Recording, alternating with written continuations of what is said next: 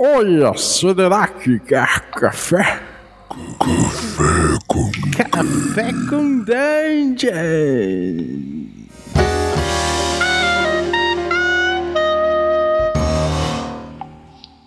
Bom dia, amigos do Regra da Casa. Estamos aqui para mais um Café com Dungeon, na sua manhã com muito RPG. Meu nome é Rafael Balbi e hoje eu estou bebendo aqui um delicioso café da Ovelha Negra com dois sabores misturados, o ciano e o magenta, são as duas cores do meu café. É, se você quiser beber um café da Ovelha Negra também, ele é delicioso, garanto, é muito bom mesmo. Você pode comprar inclusive para moer em casa, que aí, cara, é qualidade de vida. E fora isso tudo, você ainda tem um desconto aí para ficar ainda mais barato tomar o café da Ovelha Negra. É só utilizar o cupom Dungeon Crawl, tudo maiúsculos lá em ovelhanegracafés.com.br. Mas eu falei de duas cores do café porque hoje a gente vai abrir a D&D Cyclopedia mais uma vez para falar de D&D e Magic. Nesse caso, a gente vai falar de Ravnica. Mas é isso aí, vamos lá, Sembiano, toca aí que a coluna é sua. Bom dia, Deidesistas! Aqui é o Sembiano, hoje é quinta-feira e estamos começando mais uma D&D Cyclopedia aqui no Café com Dungeon. Hoje aqui do lado do meu amigo Brave Sword novamente, beleza Brave? Fala, Guga! Como é que você tá, meu amigo? Tudo bem? Bom dia, boa tarde e boa noite aos nossos ouvintes da D&D Cyclopedia. Não, tudo bem. Antes de apresentar nosso convidado, Brave, hoje vai ser o dia que a vida me esmurrou, Brave. meu eu, o meu eu de, de 13 anos, 14 anos, falava assim: jamais vou mexer com Magic! o peixe morre pela boca, hein, Guga? É, cara, a vida vai lá e te dá os tapas, ó. E, cara, É que prazer. Tem, tem os tapas que servem pra aprender. E o pior não vai ser. Isso é o começo do- da, da, da minha surra, Brave, porque eu ainda vou jogar Forgotten Realms Magic, velho. Nossa, cara, meu Deus. Bom, mas você já tá dando um spoiler do que a gente vai falar hoje, né? O que, que combina D&D e Magic? Ah, cara, olha. Primeiro livro de Magic que a gente vai falar hoje, pra isso a gente chamou aqui o Calderache. Beleza, Calderache? Lá dos do Dados Místicos. Beleza, pessoal? Bom dia, boa tarde, boa noite, boa madrugada. Eu não sou o Cabrito Montes, mas eu tô aqui para dizer a vocês que hoje é dia de vocês juntarem seus ibs e seus imbos, porque nós vamos explorar o cenário de RPG do crack de papel virtual. Ó, aí sim, hein? Prazerzaço, Calderoche, ter aqui você junto com a gente, comigo e com o Guga, porque a gente até, até tenta, né, trazer um lore, trazer as coisas de D&D, mas assim como o Guga, eu também sou muito noob de cenários de Magic. e, mas assim, fiquei super é, surpreso é, positivamente por esse material, por esse livro. Eu achei que assim a, a qualidade dele foi uma qualidade genial. E cara, é, vamos destrinchar esse esse tomo aí. Vamos destrinchar o tomo, destrinchar um pouquinho o lore também, o que a gente puder fazer aí nessa, nessa hora conosco, a gente vai aqui abusar do Calderache. Maravilha. Mas beleza. Calderache, falando de Ravnica, antes até de entrar no livro, cara. Assim, qual que é a pegada do cenário, tipo, aparência, ambientação visual, sensações, né? O que, que ele difere dos outros? Que tipo de aventuras Ravnica comporta? Cara, seguinte, imagina que tu mora numa cidade que não tem fim. Tudo é cidade. Tu já ouviu falar que tem umas tais de regiões que estão além e tal, que tem vida natural e tudo mais, ainda intocada, mas para todo mundo isso é lenda. E semana passada descobriram que no subterrâneo da cidade tem um oceano. Nossa. Ravnica, ela mistura muitos elementos em uma espécie de plano que é uma cidade. Só que ela é uma megalópole. O livro aborda um distrito. Um distrito. Né? Claro, principal distrito, mas a pegada de Ravnica é essa. É um jogo de fantasia urbana. Né? Como há muito tempo assim eu esperava ver, porque em Magic, Ravnica talvez seja o cenário mais querido. Porque sim, Magic tem muita lore. A lore está nas cartas, a lore está nos livros, tem revista em quadrinho, são contos que saem né, no site da Wizard, traduzido em várias línguas, inclusive, né? E essa lore vem, tem, é claro, seus altos e baixos. Agora nós estamos num alto, porque a pior pessoa do mundo saiu da Wizards, que era o cara que cuidava das lores da Wizards, que é um cara. Não vale a pena nem comentar o nome dele. né? Mas o que, acontece? Que a gente não, não vai dar palco pra maluco dançar, né? Mas o que, que acontece? Né? A ideia né, da, dessa reunião que Ravnica traz é você pensar, poxa, é um cenário de fantasia urbana. O que é que tem muito em cidade? Diversidade. Diversidade de ambientes, diversidade de pessoas, certo? É um mundo a ser explorado.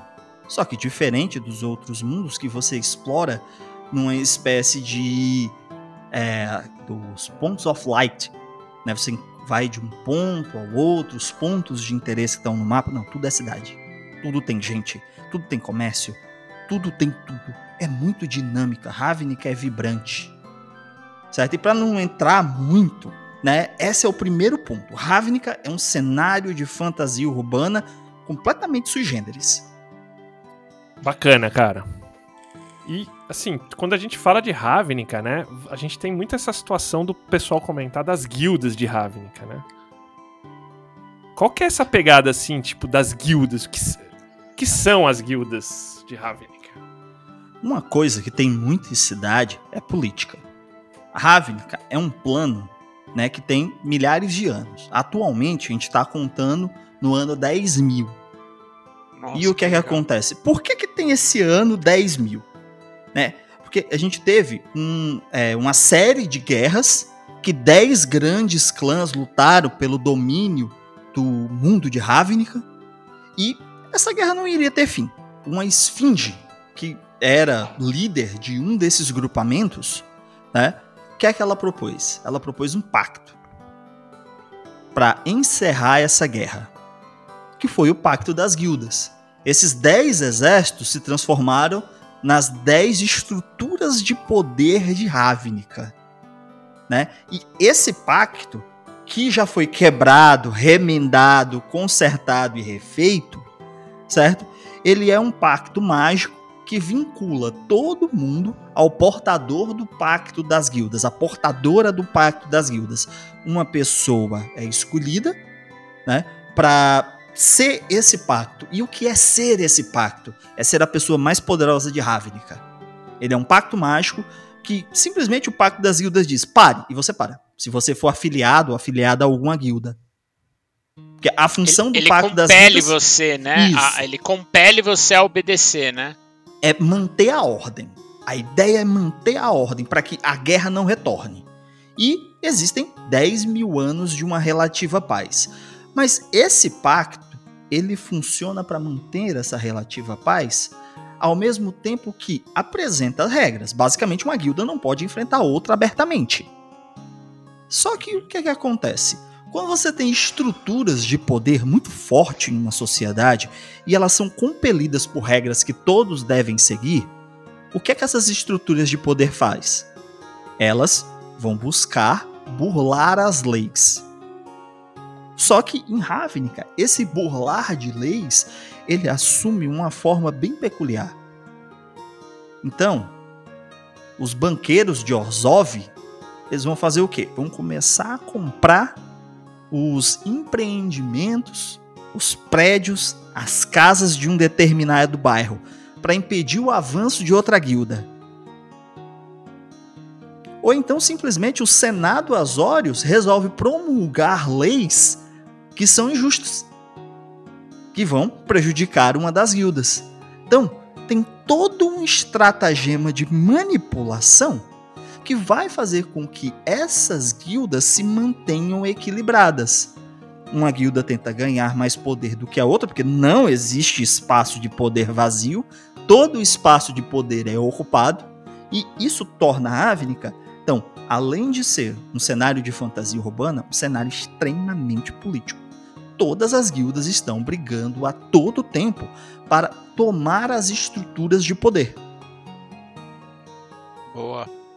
E aqui, Caldeira, eu tenho, na verdade, duas perguntas, né? É, é, e eu, eu senti um pouco isso quando eu li, eu gostaria de saber a tua opinião, cara. Você encontra alguma similaridade ou paralelo é, com as guildas e com Ravnica é, no Planescape, envolvendo a cidade Sigil, né, que não tem essa magnitude de Ravnica, Sim. mas é, é a grande metrópole do multiverso de D&D, e as facções, né, porque é, as facções também, elas não têm essa, essa, esse pacto mágico, né, vinculante, uhum mas cada facção tem um papel diferente dentro da cidade. Eu acho que eu vejo uma similaridade um, é. parecida, né, até certo ponto com as guildas. O que, que você acha? Que a gente vê aí que junta alguns elementos que são bem próximos. A questão de guilda, a questão de afiliação, são pessoas que estão livremente ou não reunidas, né, em prol de alguma coisa que se deseja realizar, eu acho que é mais nesse campo, mais nesse tipo de componente que vão ficar mesmo as similaridades, a questão de ser guilda, a questão da afiliação das pessoas, a questão de sigil também ser, né, algo urbano, muito densamente povoado, né? Eu acho que são essas as principais similaridades. Eu diria que sigil é muito mais mística né, do que Ravnica em si. Ravnica tem uma série de outros elementos além do, do místico, do sobrenatural, do mágico, que são muito bem explorados, que podem ser muito bem explorados no cenário. E me parece, e me parece que, assim, aproveitando essa relação que o Brave fez com o Sigil, não sei. Eu antes tinha muito uma impressão de Ravnica ser meio a Sigil do, do, de Magic, assim, tipo, dos planos serem mais conectados. E depois lendo, me deu a impressão dos planos serem mais isolados e meio que só os Planeswalkers, né? Que você pode sim, explicar sim. o papel. Só eles é. meio que viajam, né? Acho que é. até, tipo, as raças são muito daquele plano, ou tudo é muito Verdade. daquele plano. É, é, é isso? É. Os planos de existência, eles são separados. Tanto que, pelo que nós estamos entendendo, Firean é um dos planos de Magic já que nós vamos ter uma coleção, né, o Adventures in Forgotten Realms, uma coleção de Magic inspirada em D&D. Né? Então pode ser que, assim, com certeza, oficialmente, dentro do Magic, Firearm é um dos planos, mas eu não sei se isso vai influenciar a lore, né, do cenário de dos Reinos Esquecidos. Não, eu faço essa que você mandou pro Brave, né? Porque se pra lore do cenário Faerun é um plano, é, será que pro cenário de D&D Magic não seria um outro multiverso nesse contexto, ou, ou Brave? Ou seria um... Porque, assim, é, o conceito de plano de Magic é bem diferente. É como se fosse um, uma esfera de cristal, né, Brave? É, na Sim, verdade, de é, longe. No Magic, os planos são como se fossem planetas mesmo. E aí, os Planeswalkers são as pessoas que despertam a centelha, que é um poder inerente que elas têm, que pode até ser passado para outra pessoa, para outras criaturas, pode ser colocado num golem, inclusive, e dá o poder do quê? Viajar entre os planos. É, eu acho que eu acho que existe sim uma similaridade grande, né? Uh, nas edições anteriores eu vejo muito a, a, a, o multiverso do D&D como um multiverso fechado, né? Você não tinha muito para onde sair, né? A estrutura planar, até a herança do Gygax, eu acho, ela era muito fechada, mas nas edições posteriores, é principalmente da terceira para frente, você tem o Eberron, você tem outros cenários que, que fogem, né, dessa estrutura é, planar meio padrão, né? Então, Forgotten Greyhawk, você tem lá Monte Celeste, tem o Abismo, tem o Inferno, né, o, Bator e tudo mais. Em Eberron você tem planos completamente diferentes. Então, se Eberron cons consegue conviver no multiverso de D&D, eu não vejo por que é, hoje cenários como Teros, como o próprio Ravnica, é, o Wildemont, que é o cenário Critical Role, não conseguem também, não conseguiriam coexistir, entendeu? Mas porque você é muito acha... interessante, porque você consegue criar é, é, é cosmologias diversas, né? Mas você acha que consegue coexistir, tipo, sendo assim, no mesmo multiverso ou no outro? Eu te pergunto, porque mesmo o D&D, ele dá uma pinta de algumas criaturas que vieram de outro multiverso para destruir, que são aqueles Obirites, aqueles demônios Sim. meio originais, né? Que vieram e que construíram, na verdade, assim, o abismo em si. Sim. É, como você vê isso? Você vê que é uma situação assim, tipo, possivelmente se encaixa como outro multiverso mesmo? Ou algo dentro do multiverso de D&D? Eu acho que hoje você tem esse outro multiverso, esse, essa- esse outro layer, para você sair de um layer para o outro é, e poder, inclusive, trazer criaturas, trazer conceitos que são totalmente aquéns do próprio D&D, né? O Eberron, por exemplo, tem os Quori, que é aqueles seres que vêm dos sonhos. É, é, o, o Magic tem os Eldrazi, né? Tem, tem a mitologia deles que é muito rica. Então isso é interessante porque você consegue, acho que, trazer esse lore é, é, é, e brincar com ele, seja nas cartas, no jogo de cartas, seja no, no, no RPG, né? Eu acho isso bem legal. Mas pouco dessa mitologia foge, tipo, do plano, do plano da, da qual elas estão inseridas, né, Calderache? Você não tem muitas essas mitologias que nem D&D, por exemplo, Sigil, aquela coisa meio multiplanar.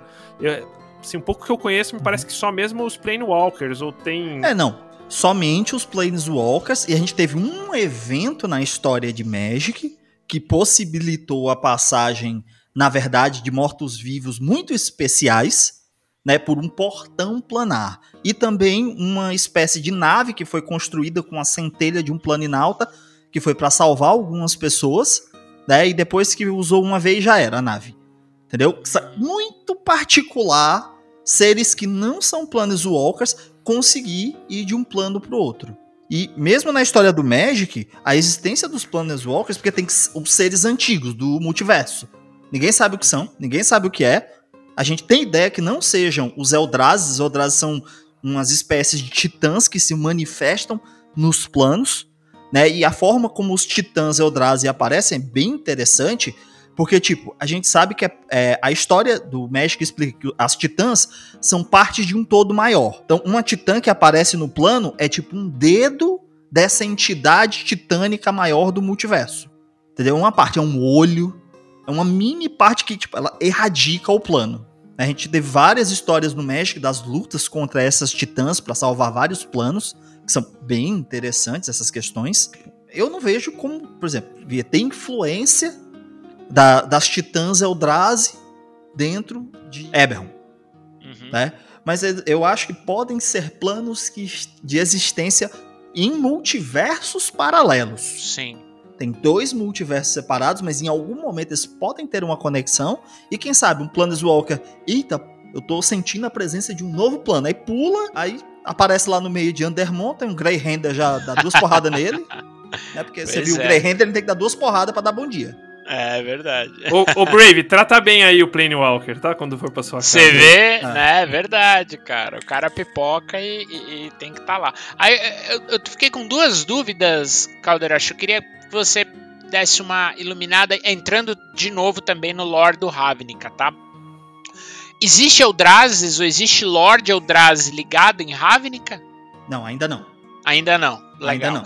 Não. Boa. é, é Inistad, que seria, vamos lá, bem grosseiramente a Ravenloft, Aham, sim. bem muito grosseiramente a Ravenloft. A gente tem Zendika, que é o plano dos aventureiros, das aventureiras, Uhum. né? É um, é um bioma gigantesco, né? É, é bem legal assim, que você vê que são florestas, mata alta, savanas. Me lembra, me lembra Avatar, o, o, o. Zendikar. Lembra um pouco Exato. Avatar. Inclusive tem um povo azul. Aí, ó. Bom, mas aí, até aí Ravnica também tem, a gente vai falar deles É, daqui a pouco. Ravnica É, tem, é Ravnica tem, verdade. Ah, e, e qual a função, Calderacho, das. Você, você- eu vi que você entrou um pouquinho, mas eu acho que seria legal, até pra gente apresentar pra quem nos ouve, é, as guildas em si, né? Quais Aham. são as guildas, como é que funciona a interação delas com as cores da, da, né, da- das cinco cores da magia de, de Magic, e Uhum. como qual o papel delas dentro da, da Megalópole, dentro de Ravnica. O pessoal esperava muito que nós tivéssemos mecânicas ligadas às cores de Magic. Nós não temos Total. isso.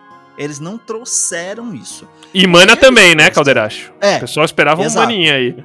Exato. Não, isso eles não trouxeram. O que eles trouxeram foi a filosofia das cores. Aí, pra gente não entrar nessa questão de filosofia das cores, eu vou deixar com vocês uns links sobre filosofia das cores. Né, que aí quem Boa. tiver mais interessado, quem tiver mais interessada, pode acessar, são vídeos curtos, muito bem explicados sobre a filosofia das cores que dão origem às guildas de Ravnica. Porque pra quem não sabe, Magic é um card game colecionável, certo? Que você utiliza basicamente cartas que representam terrenos, certo? Terrenos brancos, vermelhos, azuis, verdes e pretos. Cada um é uma cor de mana que serve para alimentar a magia, digamos assim. Então, para você jogar uma carta no Magic, você tem que virar as manas. Algumas cartas nem precisa, mas normalmente você vira as manas que vão gerar uma mana para cada terreno e você joga lá a cartinha. Certo? E as combinações dessas manas são o que deram origem mecanicamente às guildas de Ravnica, mas existe toda uma filosofia das cores que é pensado pelo próprio criador do jogo para o quê? Para indicar os caminhos de design. Por onde é que nós vamos quando nós falamos que a guilda Boros é vermelha e branca? O que ser vermelho e branco representa? Qual a ideologia que está por trás do vermelho e branco? Olha, o que eu sei desse negócio de cores é que eu vejo um tirando sarro do outro. Aí fala assim, pô, fulano que joga com essa cor, boa pessoa não é. Não fale mal de quem joga de azul. Eu não tô, eu só vejo a galera tirando sarro, não entendo nada. Não fale mal de Pois quem é. joga de azul. Isso é feio. É que nem, é que nem o Brave, Brave que foi me- é, DM de Star Wars, e fala assim, tipo, o cara que joga de Jedi Hutt, boa pessoa é. Pois é, né? é a pessoa de gosto duvidoso. ah, brincadeiras à parte. Vamos lá. Como eu falei, cada uma das guildas, elas têm uma espécie de representação de poder. E essa representação de poder, ela é muito ligada à função que a guilda exerce no mundo. Eu vou começar com o Senado Azórios. O Senado Azórios é o executivo, o legislativo e o judiciário. É a polícia civil de Ravnica. Ela promulga leis, ela faz a gestão das políticas públicas de Ravnica, certo? Ao mesmo tempo que investiga, não na questão punitiva, na questão investigativa, como a polícia civil, os crimes em Ravnica. Né? Os personagens do Senado Azores, então, estão muito ligados à lei. As personagens do Senado Azórios, elas estão lá para fazer com que a lei que é promulgada no Senado seja cumprida. Hoje, quem lidera a guilda é a Suprema Juíza Esféria, certo? Que é uma esfinge que sucedeu o antigo líder de guilda. Depois a gente tem a guarnição, a Legião de Boros. A Mas Legião de só uma, Boros- só uma dúvida. A lei em si, tipo, vale pra todas as guildas. É a lei que vale pro Sim. plano. Ou seja, tipo, o cara É. promulga a lei e todo mundo tem que seguir. Isso, desde que ela não entre em conflito com o Pacto das Guildas que foi proposto, inclusive, pelos Azórios. Perfeito. Mas aí eles podem fazer emendas. Certo? Tem toda essa questão, porque a lei é um instrumento de poder. Então, os Azórios, em maior ou menor grau, podem se valer do uso desse instrumento jurídico para poder garantir certas vantagens sobre outras guildas, principalmente contra os clãs de Gru. Isso aí todo mundo faz. Os clãs de Gru é o que apanha de todo mundo, mas ninguém quer bater de verdade. Bem, a Legião de Boros, né? Ela funciona como a polícia militar, certo? Ela vai fazer o patrulhamento ostensivo, vai atrás de crime, vai fazer investigação, mas o grande poder da Legião de Boros está em seus números. Certo? A Legião de Boros ela é comandada pela arcanja Aurélia. Certo? Detalhe que em Magic normalmente só existem anjas, não existem anjos. São raros os casos de anjos. Assim, é, a Legião de Boros, comandada pela Aurélia, certo? É a força, né? Enquanto o Azorius significa a lei, tem como poder, instrumento de poder a lei, a legião de Boros não, tem como instrumento de poder a força. Só que, no entanto, é uma força muito romântica. Né? Eles têm a- a- aquela questão do clichê paladinesco, certo? Manter a ordem, a paz, o bem das pessoas. E se for necessário, eu vou meter a porrada pra garantir a paz. É Sabe? meio, é meio juiz dread, né? Eu acho, um pouco. É, é- é um pouco menos. Porque o Dredd é, o Dredd é muito é- brutal. Né? Porque o, Senado das Órios tem também leis para garantir, coibir Ah, é o excesso de força para controlar Boros. Boa, é verdade, tem razão. Né? Então, Tem razão. olha aí, a gente já viu aí uma intriga política. Pode, pode ter uma aventura só sobre isso. Um cara que foi preso da Boros, que foi preso por quê? Porque teve uma mudança de lei da noite pro dia antes do julgamento dele por uso excessivo da força. Ah, que legal, meu. É verdade. E aí? O que é que esse cara vai fazer? Ele precisa de um advogado. Sim, temos advogados em Ravnica. Não contratem os Ozov, por favor. São os melhores, mas geralmente você vai pagar com a alma. Não que os advogados que a gente contrata no Brasil não paguem com a alma, mas isso é outro papo. Né? E aí o que o Guga acontece? tá mudo, o Guga falou aqui. Manda Perguntei, aí, Guga. perguntei se você cobra a alma, Brave. Não, não, eu sou bonzinho, eu sou lawful good. Isso é só o dedinho, né? Só o dedinho. É, ele, é, ele é advogado das Órios, pô. São os É, procuradores. pô. Ah, inclusive, os procuradores públicos são das Órios. Ah, é, você vê. Mas a, a Legião é de Boros e Boros é um personagem. É, Boros é o, é, é o nome que a Rásia, a arcanja fundadora, deu ao grupo. Ah, bacana. Né? E é o que acontece? Inclusive, um dos instrumentos de poder da Boros é o Parélio. O Parélio é basicamente uma fortaleza. Imagina um castelo voando, cheio de anjo, com dois canhão mirando pra baixo. Isso pra mim tá mais o castelo das Ariel. É, é, é, é, Anjo por, por diabo. Então ia ter os arcanjos, assim, a galera montada num, nos grifosão gigante hiperanabolizado. Sabe? Quando tem guerra, inclusive todas as. teve uma guerra que é, foi usada uma magia mega poderosa para destruir o, par- o primeiro parelho na guerra. Nós estamos no segundo parelho. As anjas já, fi- já fizeram aí o orçamento, conseguiram fazer, inclusive, aí a licitação e Ó. conseguiram construir o parelho. Eu tenho o parelho segundo aqui. É isso aí. Né? Demorou só uns dois mil anos, mas deu certo. A, Bem, a, a, bat, this battle station is fully operational. Essa é boa. É verdade. verdade. Bom, Aí vamos lá. A gente tem a Casa de Mir. A Casa de Mir, ela tem uma face pública que é formada por pessoas que trabalham em bibliotecas e com jornalismo em Ravnica. Geralmente a gente tem jornal impresso em Ravnica, certo? E é bem interessante por quê? Porque é uma guilda que tem uma face pública que trabalha com a informação, mas na verdade o grande poder dela é o quê?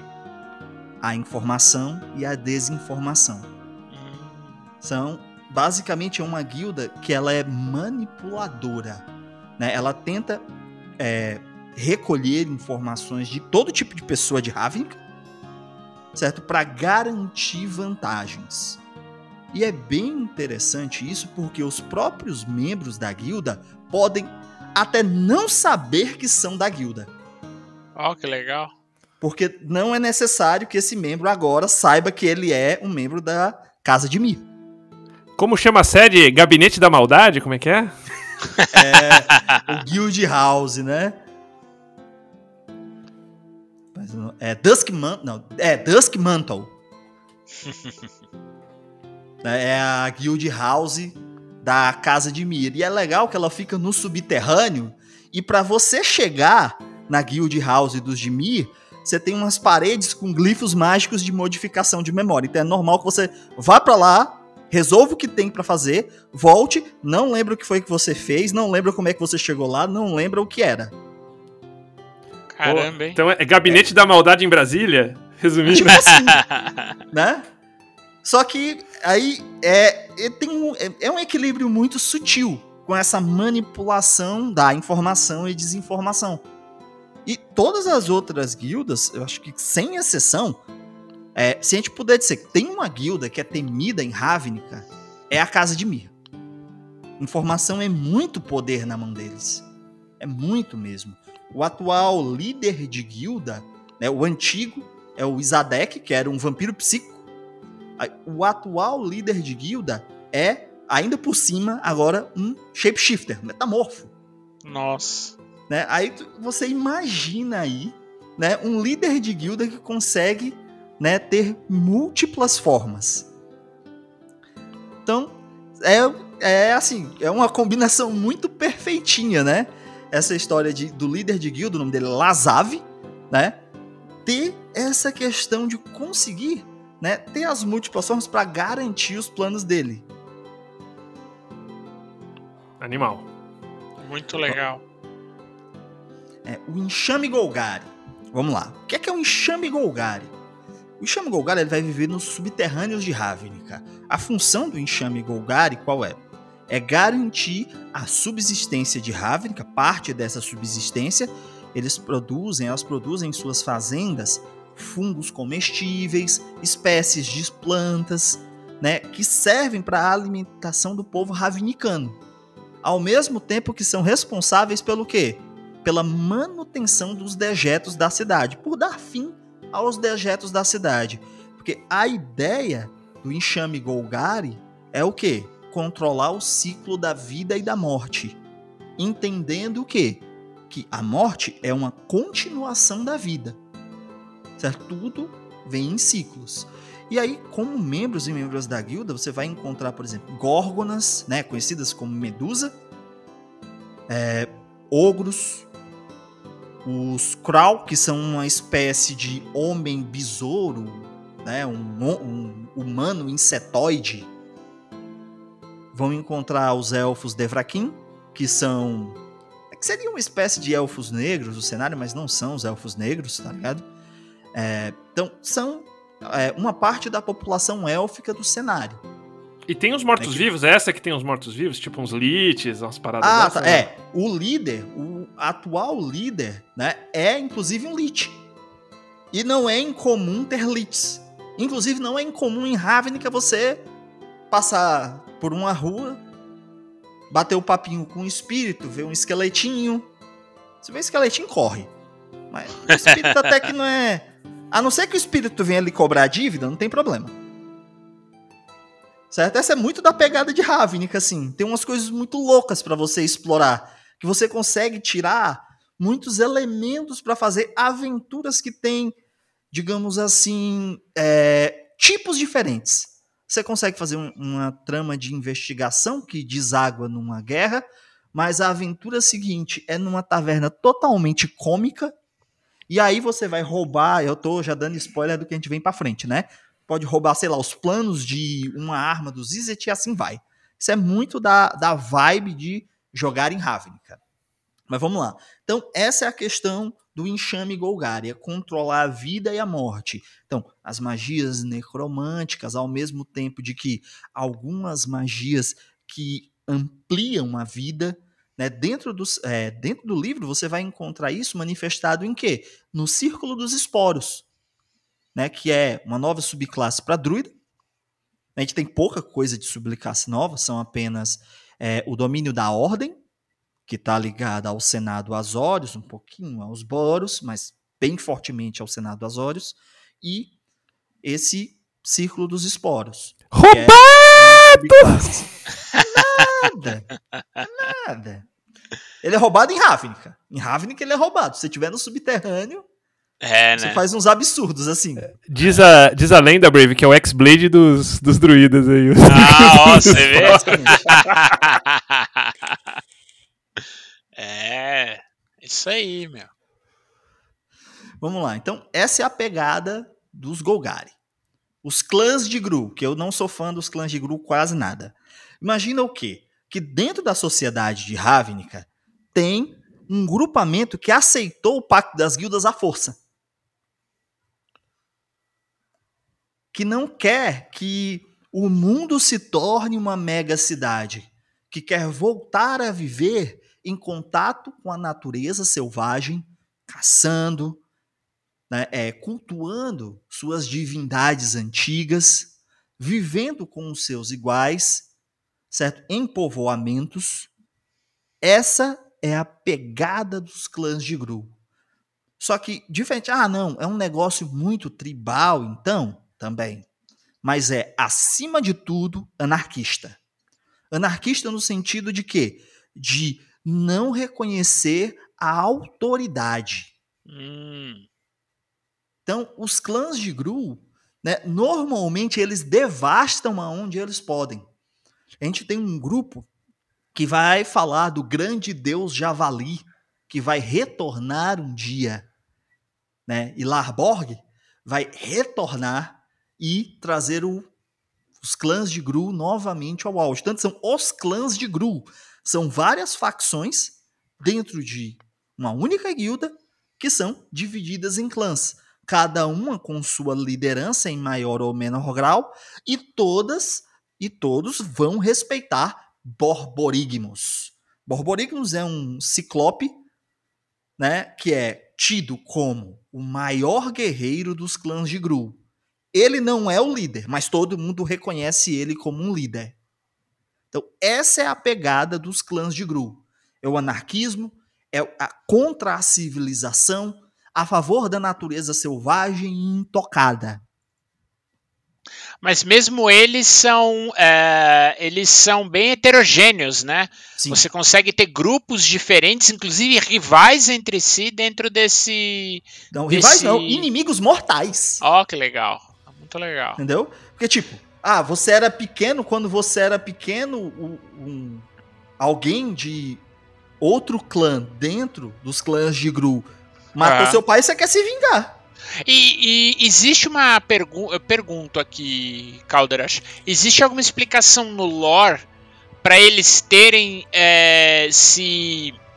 Para as outras guildas, enfim, para eles terem se compelido, ou terem sido obrigados? O que, que aconteceu para eles estarem dentro do pacto hoje? O que é que aconteceu?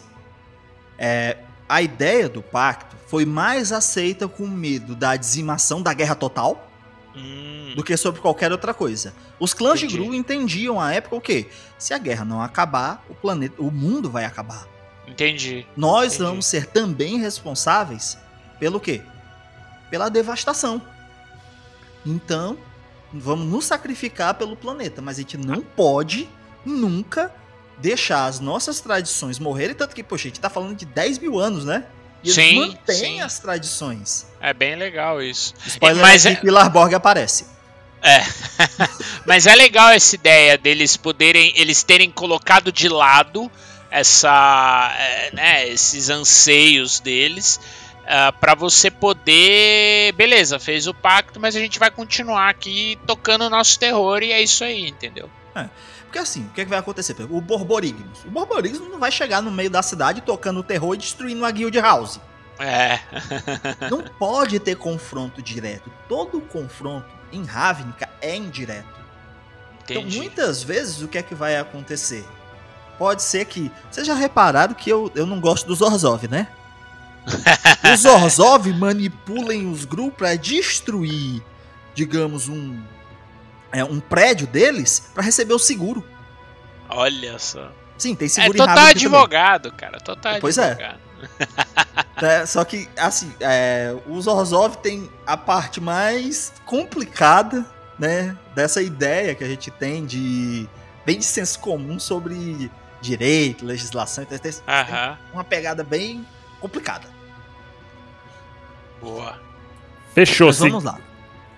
Ah. Falta ainda, né? Acho que É, falta falta. a, gente tá na, me- a gente tá na metade. Então vambora. Ó. Vambora que tá legal. Vou acelerar, vou acelerar. Não, não Vamos precisa lá. acelerar, não, tá bom. aí, Vai. Acho que tá Tá ótimo. Vamos lá, a gente, vai, a gente tá gravando aqui o. o ou um xadrez. é um- algo entre um xadrez verbal e um MDM. É, Basicamente. É a nossa pegada. Pronto. Então é vamos lá. verdade. A Liga Izzet. A Liga Izzet é formada por cientistas. São as cientistas mais inventivas e inovadoras, né, de Ravnica. Elas são lideradas pelo grande dragão Niv Mizzet, que tem 5G o dragão. Ele tem uma uma rede chamada a Mente de Fogo, que ele consegue trocar ideia com todo mundo da guilda. Pelo menos assim, as pessoas de maior cargo, né? E a ideia da Liga Izzet é o quê? É experimentar o mundo. Mas assim, não experimentar num sentido corporal, mas no sentido intelectual. É experimentar o mundo a partir da criação, da investigação do universo. Certo? Eles criam a maior parte do maquinário de Ravnica. A gente tem, por exemplo, uma espécie de turbina hidroelétrica que fornece magia pura para alimentar a iluminação pública de Ravnica. A gente tem, por exemplo, armas que são criadas em laboratório e testadas. E um negócio muito bacana é porque, tipo, é, pegou um pouco daquela vibe de cientista louco, né? Que, como é que eles fazem? Ah, eu vou fazer um experimento científico aqui, né? Que eu vou criar uma grande arma de guerra. Beleza. E deu errado, tudo que o negócio toca derrete. Ah, então a gente criou o derretedor universal. Vamos botar isso ali ali. Sabe? Vamos botar uma placa, derretedor universal. Você precisa derreter alguma coisa? É só botar aqui. Nada dá errado. Você só não achou o uso certo pra coisa ainda. Os Certo. gnomos de Dragonlance iriam adorar essa guilda. O Brave, inclusive, isso tá bem legal de Ravenat, Ra- Ravnica, né? Tipo, é, as, as guildas têm os backgrounds puros. O Sim. background, não sei se você lembra, o background que eu usei pro personagem que a gente jogou na mesa de Dragonlance, eu tirei do. da. da- da- dessa liga. Tipo, Porque realmente, Eu cara, é- são os gnomos de, de, de Dragonlance. É, conceito, né? É, conceitualmente, é isso aí. E a gente lembra sempre que o quê? São dois times que trabalham no mesmo prédio, né? É, No final das contas, Magic já tá arrumando aí pros seus 30 anos. Né? Então, é verdade. quem sabe uma coisa não influenciou a outra em alguma época, né? Sim, com certeza. Exato. Então, Figurinhas qual não foram trocadas, né? é, o que é extremamente salutar, Com certeza. né? E aí o que acontece? Qual é a pegada da Liga Izzet? É realmente essa de experimentar intelectualmente o mundo. Então, magas, feiticeiras, né, vão ser cientistas, né, que estão lá, recebem um ordenado, trabalham, tem, podem até ter um laboratório com bolsista, Uhum. né? Ravnica não corta bolsa, eu fiquei sabendo disso. Muito bom ser bolsista lá, não tem corte Ó. de bolsa. Pois É. A é. CAPS Ravnicana funciona que é uma beleza, É, Ó, certo?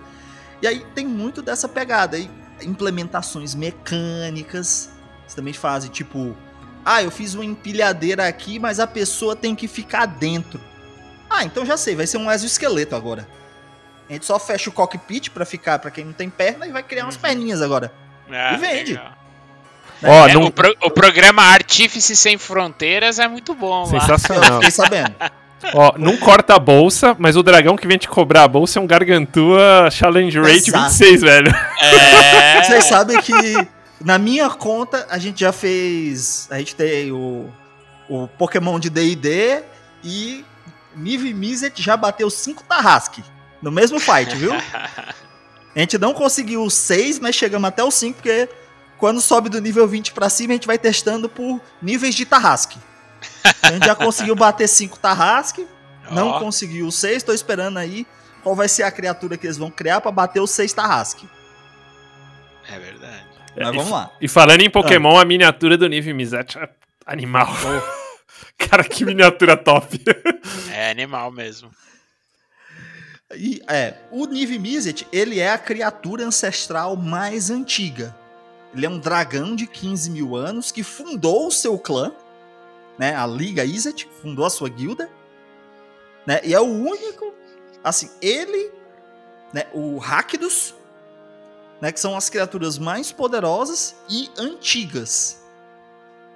Né, só eles, assim, que esses dois que mantêm né, a originalidade, são criadores de guilda que ainda estão vivos. Legal. Vamos lá. O Sindicato Orzhov. O Sindicato Orzhov, eu acho que eles pegaram aquele clichê de máfia italiana, sabe? Aí misturaram com um certo proselitismo religioso e um pouco de banco e banqueiros Uhum. para formar o Sindicato Orzhov. Que, ao mesmo tempo que ele é um sindicato do crime, é a maior rede bancária de Ravnica e tem uma religião que se espalha cada dia mais e o que interessa é o dízimo. A religião deixa bem claro. Esse sindicato É, aí é all-in, hein, cara? É, pô, não. Foi, ganhou tudo, né? É, de- o controle, o poder do sindicato está no dinheiro. Criou-se a religião pelo dízimo. Ao mesmo tempo que essa atuação como sindicato do crime também é por dinheiro. Enquanto a liga, é, vamos lá, é, os Gru, eles têm a força bruta. A Liga Izet, a inteligência inovadora. O sindicato Orzhov tem o quê? Grana Recursos. bala no bolso, dinheiro. É.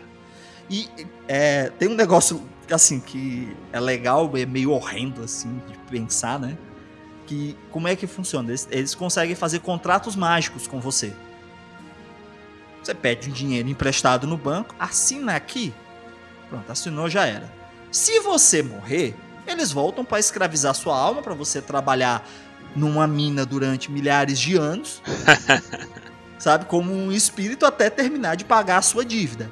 E, obviamente, que tudo que você precisar como espírito vai ser inserido na sua dívida com juros. Pois é, o Quem governa é... é, é... é, é é muito complicado. né? Quem governa o sindicato Orzhov é o Obzedat, que é uma entidade sobrenatural formada pelos espíritos dos fundadores do sindicato Orzhov. Então, eles já morreram, mas não morreram, tecnicamente. né? Basicamente é um conjunto de espíritos. um conselho de administração.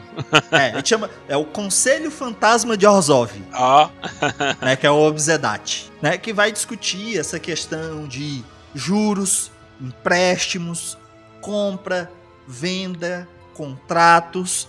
Então, você vai ter o quê? Muito advogado, muita advogada. Tem algumas anjas que trabalham também para o sindicato, algumas anjas fervorosas na fé, inclusive. Você tem ciclopes que trabalham para o sindicato Orzhov. Aí você tem os pastores que vão né, liderar os cultos. E a ideia da religião de, da Orzhova é o quê? A é, é, uma, é uma prosperidade. Se você tem dinheiro, é porque você é abençoado. então, como prova da sua bênção, você deve doar parte desse dinheiro. Faz parte. Exato. é. É, Uma dúvida que eu tenho, os clérigos do cenário, por exemplo, eles têm uma, digamos assim, um panteão divino ou eles são mais nessas pegadas filosóficas que nem... de- Assim, quem o- provém é, esses os- poderes pra ele? É. Quem provém os poderes são as lideranças das guildas. Os poderes vêm direto das lideranças das guildas. Ah, entendo. Não tem tipo divindades, assim. As divindades são as Hum, próprias é. guildas, assim. a tipo, a entidade vai guilda. ter, é, muito pontualmente, o Ilarborg no, nos clãs de Gru, que nem atua como divindade, tecnicamente, mas pode ser cultuado e pode ser o entendimento de divindade, mesmo que o poder venha da liderança da guilda.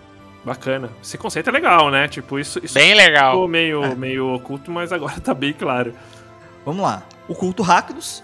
O culto Rakdos é liderado por um demonião, só que ele tem um grave problema. Ele é extremamente preguiçoso. Nós estamos falando de Rakdos, o demônio ancestral. Basicamente, ele é um batezu com roupa de couro colada, que gosta de uns espinhos assim saindo. Eles pegaram muito da, do clichê BDSM para fazer né, o arquetípico né, a imagem arquetípica do culto Rakdos. Explica pro velho o que, que é um clichê BDSM, que eu não faço a mínima ideia do que seja isso. BDSM é uma belina desgovernada, certo? Saltando um muro. Ah, então. Procura aí na internet, bota belina desgovernada saltando um muro. É BDSM. Ah, Belina é. para você, jovem como eu, na verdade, o Calderac se Ixi, provou é, mais velho que eu. O jovem, É, o você jovem- jovem, bota aí no Google imagens, bota belina. Você vai saber o que é uma belina. É um carro banheirão, assim, tipo. Porra! Assim, tipo, gigante, mas que por dentro é muito pequeno. Não sei como conseguiu fazer esse É. carro. Mas gigante. É, ele curva o espaço-tempo, né? Né? Basicamente ali tem uma... Só que em vez de, tipo, ter um, um espaço maior, é é menor. Não, é, é meio De fato. nesse sentido. É, é o carro com maior menor porta-mala de todos os que já foram criados. É. Então vamos lá. Tanto que, assim, é, quando foi essa última, a terceira revisita de Ravnica ao Magic, cada uma das guildas ganhou uma palavra-chave, uma frase-chave. A do culto Rakdos era Safe Word, que tem muito a ver com Belina desgovernada saltando um muro. Procure. Então o que, é que vai acontecer? É um grupo de artistas, certo? Que é, trazem entretenimento a Ravnica. A maioria dos trabalhadores e trabalhadoras de Ravnica, né, as forças sindicais de Ravnica, estão ligadas diretamente ao culto Rakdos. Então você vai encontrar o quê? Pequenos imps comediantes. É, tem um conto, inclusive, que tem um demônio, que ele é tipo um ogro, que ele é um poeta. Ah, que legal. Só que ele conta poesia safadinha. Essa galera se reúne lá na, nos bairros boêmios de Ravnica. Exato. É, o culto Rakdos ela tem a maior rede de casas noturnas de Ravnica. Porque tem uma vida de boates, casas noturnas, certo? Os shows e espetáculos que acontecem, tanto as escondidas como de dia. A gente tem, inclusive, um carnaval, que é o Carnafúria, onde tem carros elétricos, pessoas bebendo, gente mijando no meio da rua. Sabe? É tipo Olinda em Ravnica. É, é bem legal. Aí eles distribuem algumas poções que as pessoas entram em fúria, rasga a roupa, começa a se bater, começa a se beijar. A, a diferença tocando- aqui é que o- em vez do Bel, eu não estou É. falando do Bel dos novinhos, eu estou falando do verdadeiro Bel. Temos o Ah, O melhor Rakdos. de todos. Que, cara, o Rakdos dá pau em Demon Lord. Tá falando de alguém de, de cara com challenge rate 24. Cara, Dá- Pega o Demogorgon e faz assim, ó. Tchau, tchau, tchau, tchau, tchau, papi. Chilete. E o cara só quer acordar, né? curtir a. É, o cara O só quer curtir é, a vibe ai, dele. É porque assim, qual é a ideia do Rakdos? Ele é o demônio líder dos artistas. Então, o que é que vai acontecer? Os espetáculos dele são um estouro. Né? Tem, inclusive, uma das referências é o Rakdos Show Trooper. E ele é o principal artista de Ravnica, digamos assim. Por que, que ele é o principal artista de Ravnica? Se aparecer alguém melhor, ele mata e come e volta a dormir.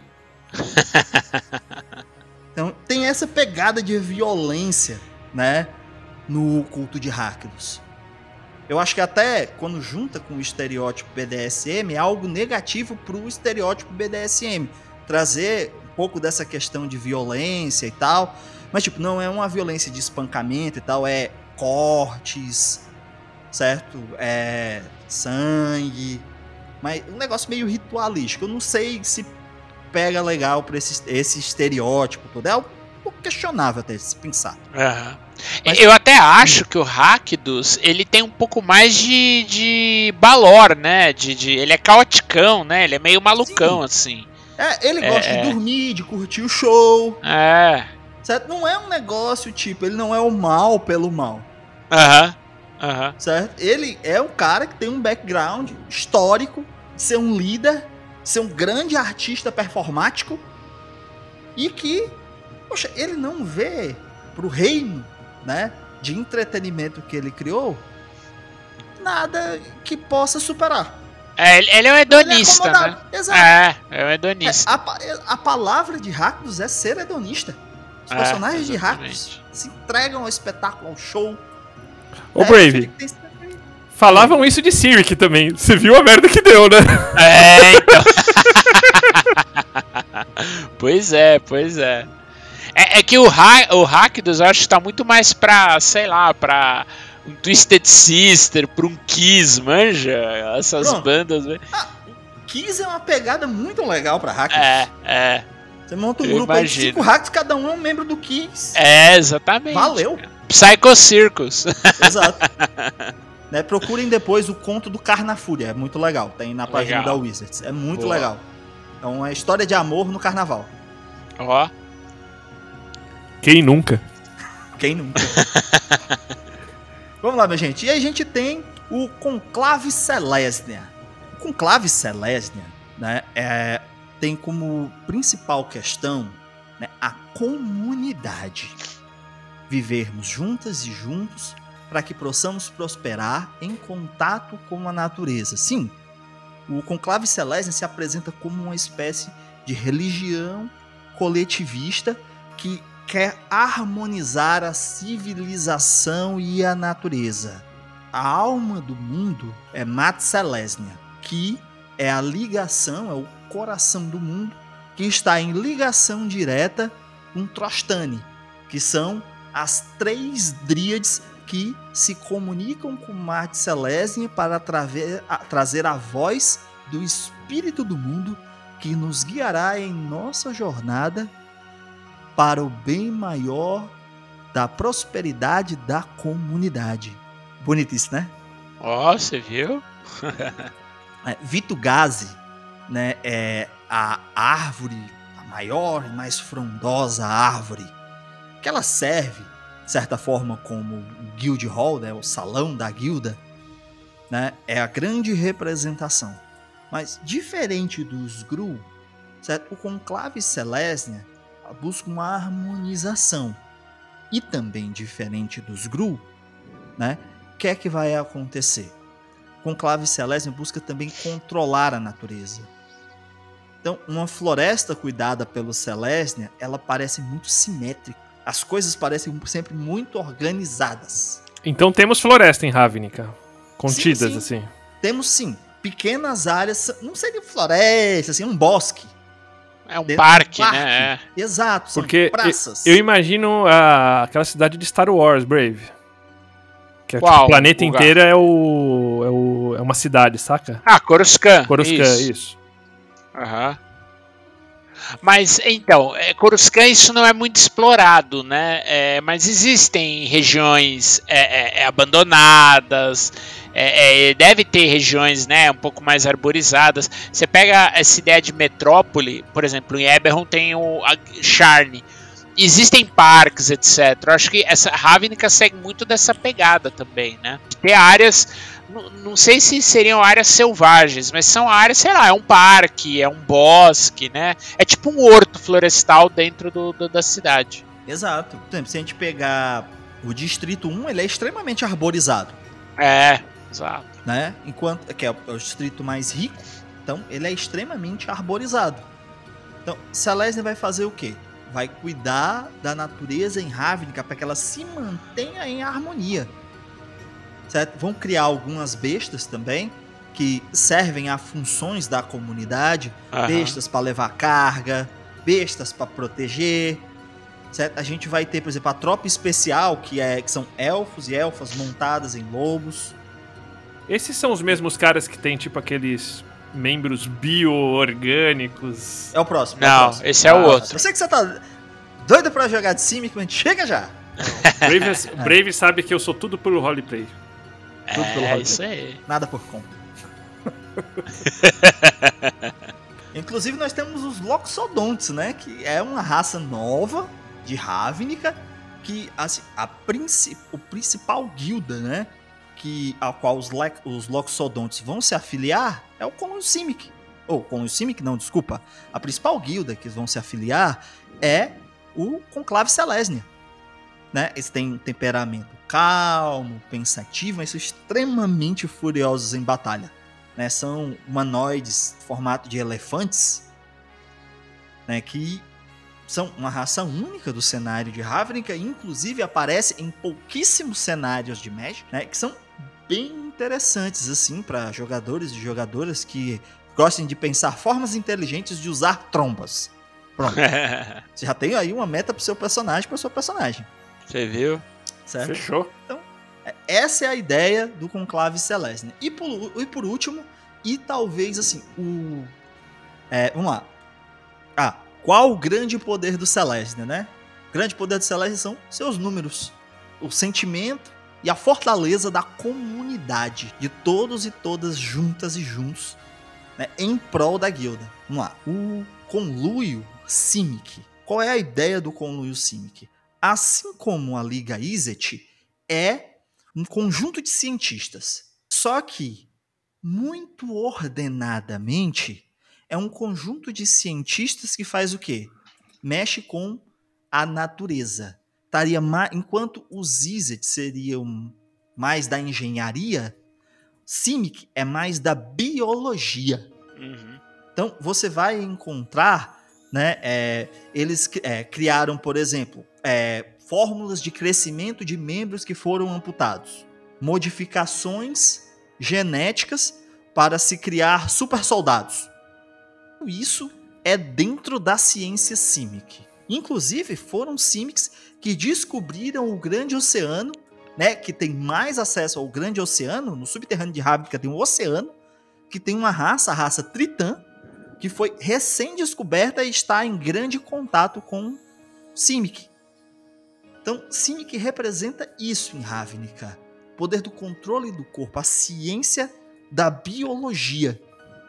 Né? Eles criam as crases, que são as feras, espécie de super soldados que criam-se, né? ao mesmo tempo que estudam formas de melhorar a vida das pessoas de Ravnica, de acabar com doenças. Também é muito ligado na medicina, certo? Então, é esse é o grande poder do conluio Simic. E aí o que, acontece? A gente tem os híbridos Simic, que são basicamente o que? Pessoas criadas em laboratório, utilizando partes, DNA, de outros seres para se criar um ser potencialmente é, mais apto à sobrevivência, que é também uma das novas raças de Ravnica, né? O híbrido Simic. Top.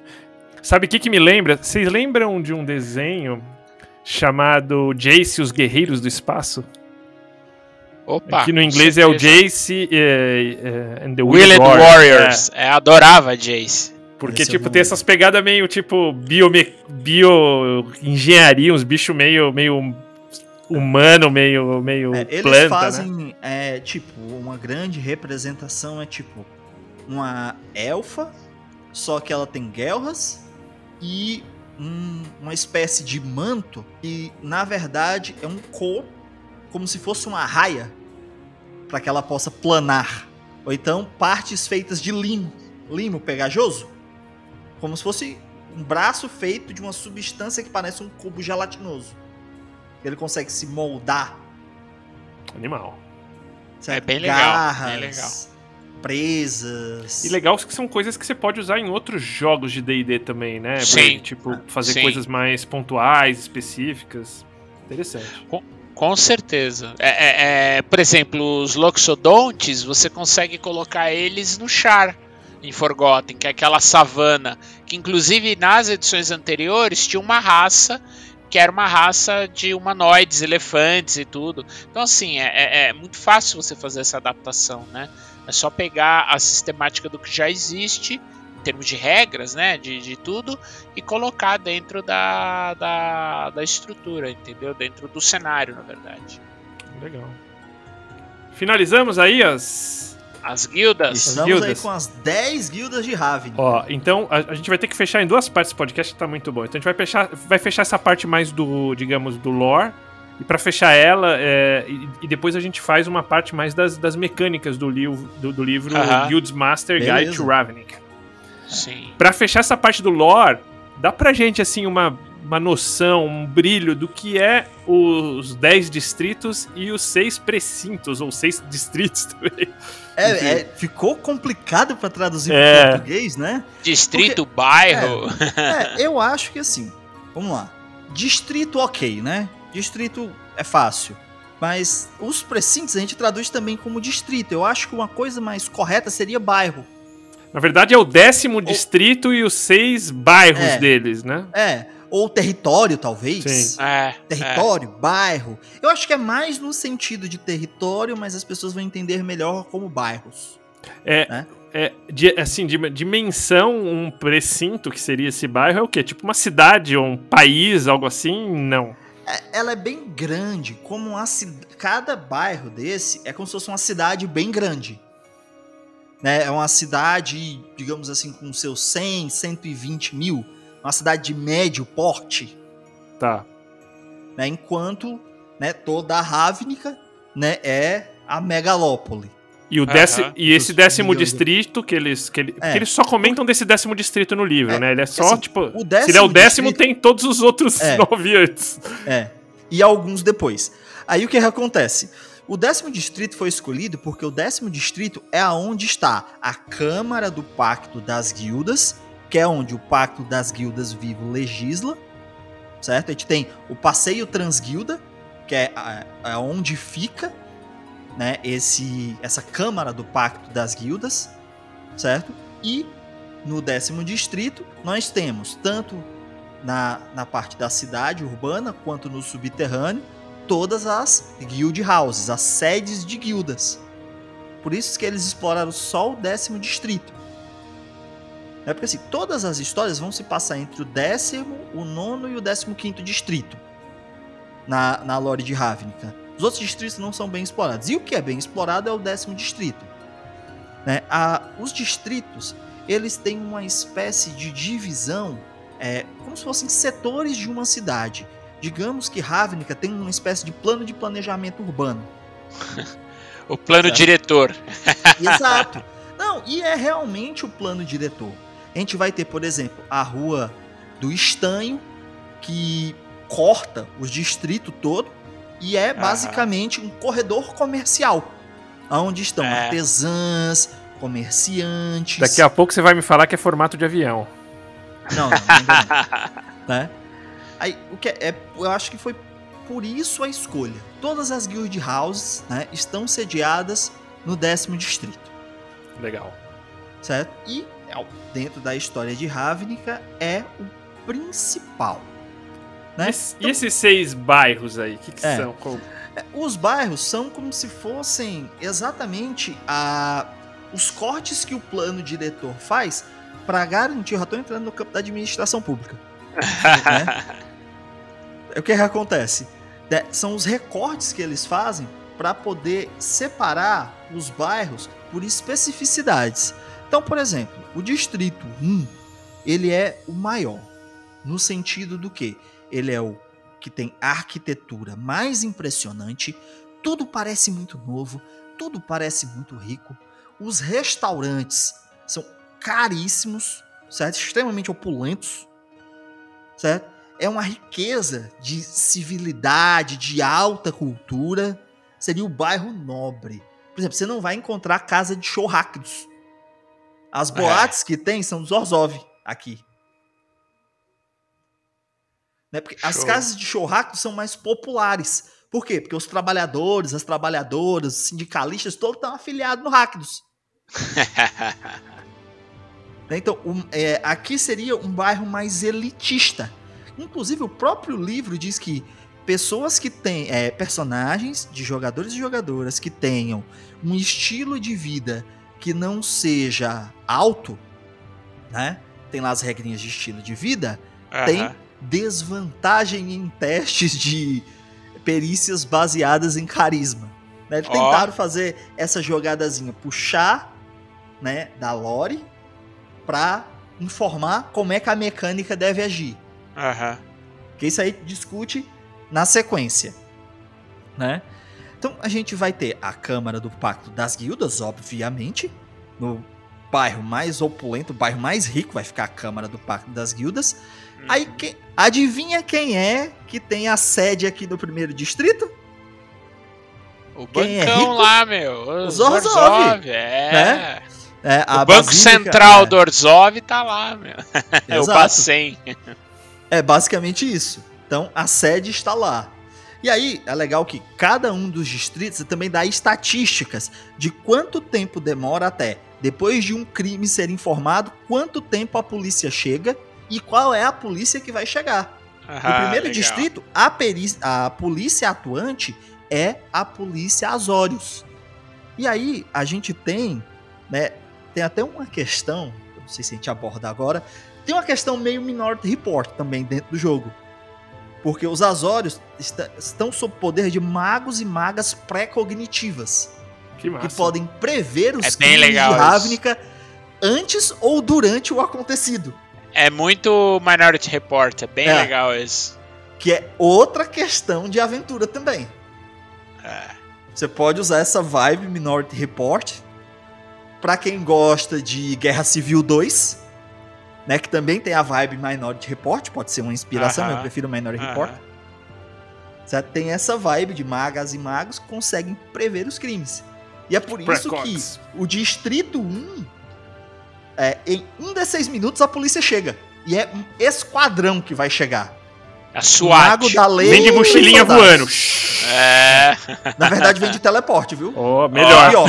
Mais Mochilinha eficiente. voando, tudo Abre o de. Teleportation Circle, boom. Os caras chegam. É. Não, os caras estão chegando, ah, estão voando, estão bola de fogo. E uma, Estão mudando da bola de fogo, estão mudando da queda agora, pra, pra deixar de Pô. ser. É, exatamente. e uma visão geral, assim, dos outros. O segundo distrito seria... É, vamos lá. O segundo distrito, o que é que a gente vai encontrar lá? A gente vai encontrar a Nova Prave. Nova Prave é a sede dos Azórios e no segundo distrito é onde a maioria das funcionárias e funcionários públicos vão morar. Ah, Sim, bacana. tem concurso em Ravnica pra trabalhar também. E tem sede lá de alguma das guildas? Sim, sim, a Nova Prave, que é a sede do da Azórios, está colocada lá, Tá. certo? Vamos lá. Seguindo, no terceiro distrito, o que é que a gente vai encontrar?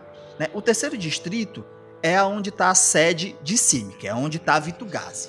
É o distrito mais arborizado e maior grau de trabalhadores e trabalhadoras. É bem interessante que é até incomum nesse distrito é, a gente fazer comércio com moeda. É mais comum, pela tradição comunitária, fazer comércio por troca. Mas é meio um green belt, assim, tipo aquela parte meio... Onde se É. cultiva a coisa, essa parada meio... Que tem os undeads Sim, que sim, cultivam também, acho que É, um pouco é, essa pegada, né? é, os undeads que cultivam são lá na Golgari. Ah, Aqui, tá bom. Né, na Selesnia, são pessoas mesmo. Tá né, que vão cultivar frutos magicamente. é, que utilizam mágica para fertilizar a terra, Aham. para garantir boas colheitas. A, digamos assim, a boa comida ravinicana vem de Selesnia. Enquanto a comida para a maioria das pessoas vem de Golgari. É, o, o Selesnia é o orgânico. Pois é. É aquelas. É, é que- as, as galinhas que, que ciscam, não sei o que. São as, as frutinhas é, plantadas, tranquilo, né? Tudo bonitinho. Isso, o processadão.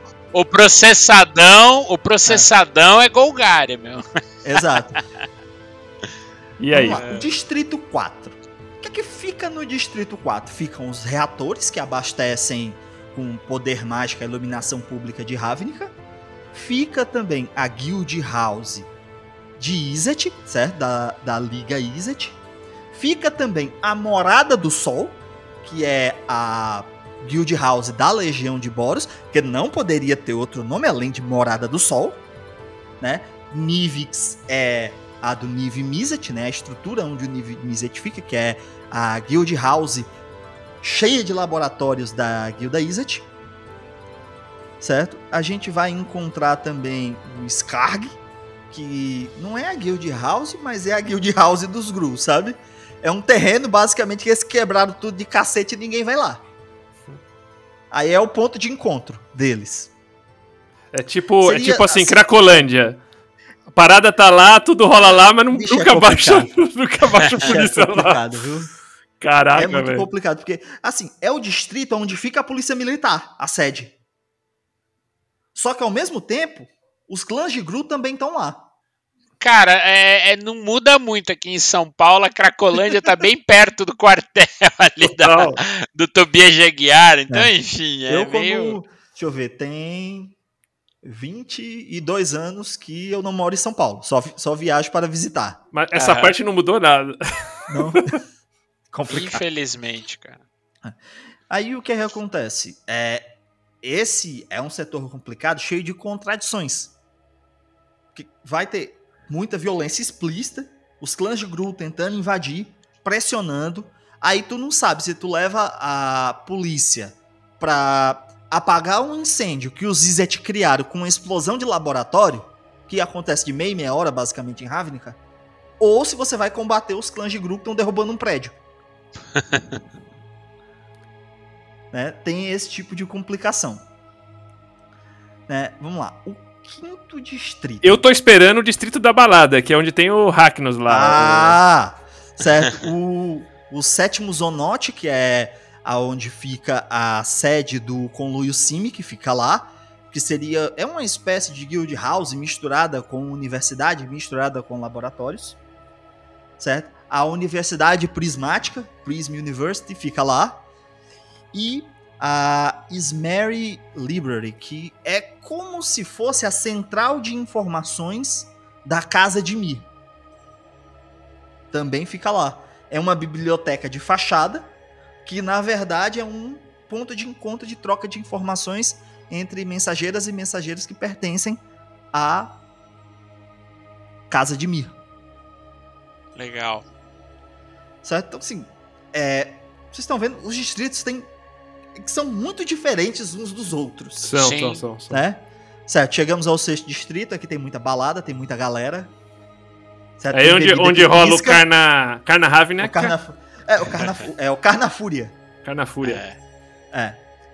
Então a gente vai ter aqui. é, vamos lá, o que, que a gente vai ter aqui? A Gory House. Certo? Que é um clube noturno, o maior clube noturno de Ravnica, que é liderado por um Viachino, que é uma espécie de homem lagarto muito típica do Magic, certo? Que dá entrada através do é, de uma escadaria chamada ué, acho que vestiário do demônio. Ô, louco. É, eu acho que fica bom esse nome. Eu acho que fica boa essa tradução. Que leva a Hixmad, que é a Guild House, né, do Rakdos. A gente vai ter muita coisa aqui. A maior parte do distrito foi comprada pelos Orzhov, são os donos dos prédios. A gente vai ter a, a Ponte da Morte, que leva até a Guild House de de Golgari. A gente vai ter um porto que conecta é, Ravnica ao oceano desconhecido também. Ah, legal, que é subterrâneo, né? É, porque justamente a Guild House de Simic, que é quem descobriu o oceano, né, fica nesse distrito. Aí eles têm um contato marítimo que, inclusive, por esse mar dá para levar coisas para outras partes de Ravnica. Ele é muito usado, mas tipo tudo, como a maioria é, dos galpões do porto são dos Orzhov, é muito caro manter esses contratos comerciais. Legal. Não, o interessante é que, tipo, ele me parece a, aquela cidade de Hebron, que sempre me esqueço o nome, Brave, que tem, tipo, a parte mais rica em cima e tal, mas tem, tipo, Sharn. a parte... É, Sharn. Charne. Tem uma parte mais zoada embaixo e até tem um Underdark aí, né? Tem, tipo, um subterrâneo Sim. e tal. Mas, tipo, eu acho que essa... Porque deve ter meio essas pegadas meio por cima também, né? Na verdade, a maior parte do décimo distrito tá embaixo. Ah, legal, legal. Porque você tem o oceano, você tem a parte que corresponde ao manto do crepúsculo, que é a Guild House, a Guild House dos Jimmy, e você tem também, né, a Guild House dos Golgari, que Legal. também fica em outra parte do subterrâneo, com suas fazendas de podridão, que é onde cria os fungos que vão alimentar toda a Ravnica, certo? Então, você tem muita vida no subterrâneo, você tem túneis, por exemplo, os túneis de vapor que né, expelem o vapor das caldeiras que geram a energia. Né, O próprio livro diz dá para os jogadores e jogadores usar como passagem para o subterrâneo. Sim, sim. Top, top. Você só não pode vacilar que se vier uma onda de vapor não, não é legal. Bom. Sabe? Mas, tipo, tem toda uma série de conexões entre a parte de cima do mundo, né? E a parte de baixo. E a parte subterrânea. né? Bacana. Então, tudo isso pode ser explorado. E, no caso do décimo distrito, é muito grande a parte subterrânea. Então, tipo, você pode ter a aventura de masmorra. De É, Dungeon Crawl, super né? genérica e tradicional. Ao mesmo tempo que, sei lá, você tá indo é, conversar com os Golgares para fazer um acordo comercial, que você sabe que os Orzhov vão querer fazer esse acordo comercial também, e o seu personagem tem por objetivo para subir de cargo na guilda ferrar os Orzhov. É, isso é bem bacana. Tipo, Ravnica tem muito esse negócio, a gente vai falar depois num próximo dessa questão, tipo assim, de você subir de posição, né? Então você tem. Sim, as mecânicas especiais de Ravnica. Sim. Que até não é tão, não só de Ravnica, essa questão do renome vem de antes, mas em Ravnica brilha de fato, né? Eu acho que tem, tem muito. E é bem importante esse lance do seu, do seu nível, assim, de renome, além. É meio Sim. como você fala no seu vídeo, é um XP. É um XPzinho à parte. né? Particular, né? É. É. Porque Você Mas- sobe de nível, de posto, vai conseguindo coisas, almejando posto. Por isso que eu digo assim, Ravnica é um jogo muito político. Aí, Brave, você que falava de, de intriga palaciano, tá aí o seu intriga urbana. É, exatamente, exatamente. É, é, é para um esquema de alta fantasia, para um esquema de alta fantasia, de fantasia urbana, eu acho que o cenário ele ele consegue fazer é, é muito assim. Ele brilha, como o Calderas falou, ele tem uma uma ele é muito heterogêneo, você tem muito tipo de aventura que você consegue ambientar aqui. Eu acho isso muito legal. É, Eu até falei em um dos vídeos que a minha aventura que eu narrei antes dos meus jogadores resolverem morrer, porque eles escolheram morrer. Se vocês estão ouvindo, a escolha foi de vocês, não foi minha. Né? O que acontece? Eles eram de TPK, rolou um. TPK. Não, eles resolveram enfrentar o Niv Mizzet. Eu não tive culpa. Eita. Cara, Eles jogador, velho. cho- É, é, coisa de jogador. Eles queriam fazer um atentado contra o Niv Mizzet Meu pra Deus. chocar Ravnica. Eita, fácil. nós. Aí eu vi É. um atentado. É- Me é dá assim- aqui, eu, deixa eu botar um salzinho, ketchup, comeu o atentado e matou eles depois. Ô, Brave, vamos lá matar o Kalak pra chocar. É, É, exatamente. Cabeça de jogador, minha gente, não dá certo. Não dá certo. Então, basicamente, os personagens deles eram de várias guildas. Só que eles estavam puto com a especulação imobiliária na cidade. Ah, tinha um plano combinado dos Azórios e dos Orzhov para garantir leis que fortalecessem a especulação imobiliária de Orzhov. Né, um senador que estava promulgando essas leis estava sendo chantageado, Eita.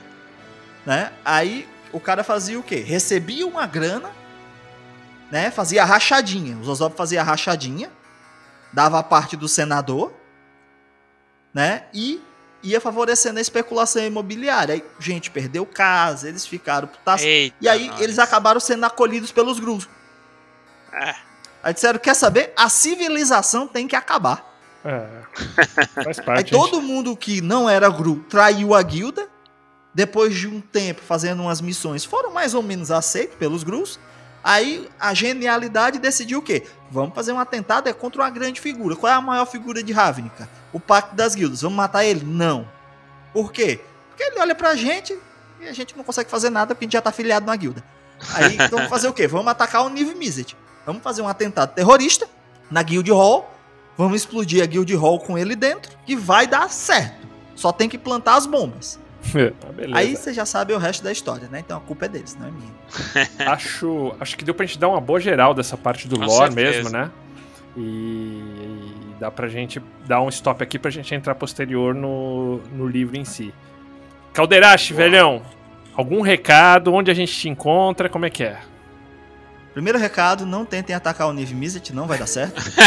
Segundo recado, se vocês quiserem é, conhecer um pouco mais desse conteúdo, tem material sobre Ravnica no Dados Místicos lá no YouTube, certo? E também no site no dadosmísticos.com, que eu produzo material com o Francioli, com o Pedro e uma galera muito legal. Mestre Pô, Francioli, um super abraço pra você. Brave! O que você está Cara, aprontando? Ah, a gente está para começar a campanha de Birthright, falando em intriga palaciana e um capa-espada bem, bem clássico aí, é, é, arturiano, né? Ou, ou- puxando mais aí para essa, essa pegada mais é, de pirataria, nobreza, enfim. A gente está para começar a, a campanha. Em breve eu vou anunciar o cast. Vai rolar lá no Perdidos no Play com o Ramonzito.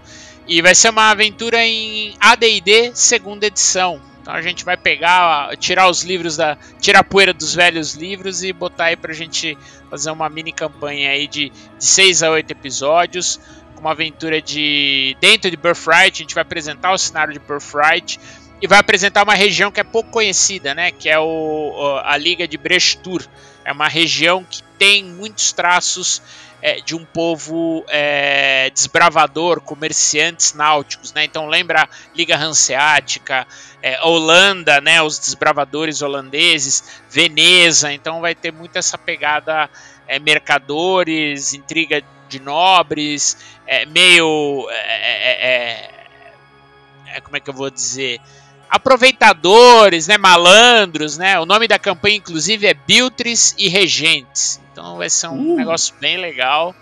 E em breve aí teremos, teremos mais novidades. Pô, eu estarei aí na, na, na audiência, com certeza, Brigito. Bom, da minha parte, eu falo que quinta, hoje é quinta, a gente deve estar indo hoje com o. Deve estar abrindo hoje as inscrições pro próximo D&D Virtual Weekend, que vai trazer nada mais, nada menos que uma série de mesas em português. Oh, que legal. Uh, e essas mesas trazendo a aventura prévia de Ravenloft antes do livro lançado, Van Richen's Guide, que é The House of Laments. Lament, se eu não me engano. E, eh, e, vão ter mestres brasileiros rodando, então se você quiser dar um sneak peek, dar uma, dar uma olhadinha antes do livro chegar e jogar, pe pegar o clima desse Ravenloft, entra lá no Yawning Portal, vou deixar aqui o link. E se inscreva aí nas mesas dos DMs brasileiros. Eu não vou estar demando, mas com certeza estarei jogando. Aí, aí sim. Aí sim. Então é isso aí. Super obrigado, Calderache. Brave de novo.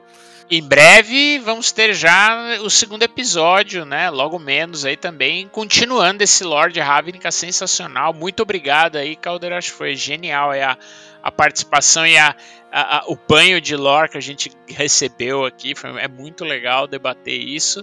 E a segunda, a segunda etapa a gente vai trazer um pouco mais, né, Guga? De regras, é, é, é como o Ravni, como, como o cenário se adequou ao conjunto de regras de D&D, é. certo, Calderash? Certo, e daí o Joga se une a nós aqui, que é a praia dele, né? Tipo, é um é, exatamente. é, a praia do, é a praia do Luiz também, do Jogo D20, é isso aí. Então, beleza. Gente, super obrigado de novo. Balbito, é com você, meu velho. Maravilha, Sembito. Valeu, Brave Sword também. Obrigado, Jefferson Calderache, nosso camarada aqui, assinante do café também. Obrigado todo mundo aí. Valeu por você que ficou ouvindo a gente até agora. Muito obrigado pela tua audiência. Eu queria agradecer também os nossos assinantes, a galera que torna possível essa aventura. Né? Então vou agradecer aí os nossos assinantes Café Expresso, inclusive a Isabel Henklein. Muito obrigado pelo teu apoio. Agradecer também aos nossos assinantes Café com Creme. É, citar aí é, Leandro Fiameng, muito obrigado pelo teu apoio. E agradecer também aos nossos assinantes Café Gourmet, o Abílio Júnior, Adriel Lucas, Bruno Cobb, Caio Messias, Daniel Melo, Denis Lima, Diego Sextito, Erasmo Barros, Franciola Araújo, Gilvan Gouveia, Jean Paz, Marcos Paulo Brito Ribeiro, Matheus Guax, Pati Brito, Pedro Cocola, o Rafael Mingo, o Rafa Cruz, o Rafa Garotti, o Ricardo Mate, Rodrigo de Lima Gonzalez e o Tito. Galera, muitíssimo obrigado pelo apoio de vocês, um abraço e até a próxima.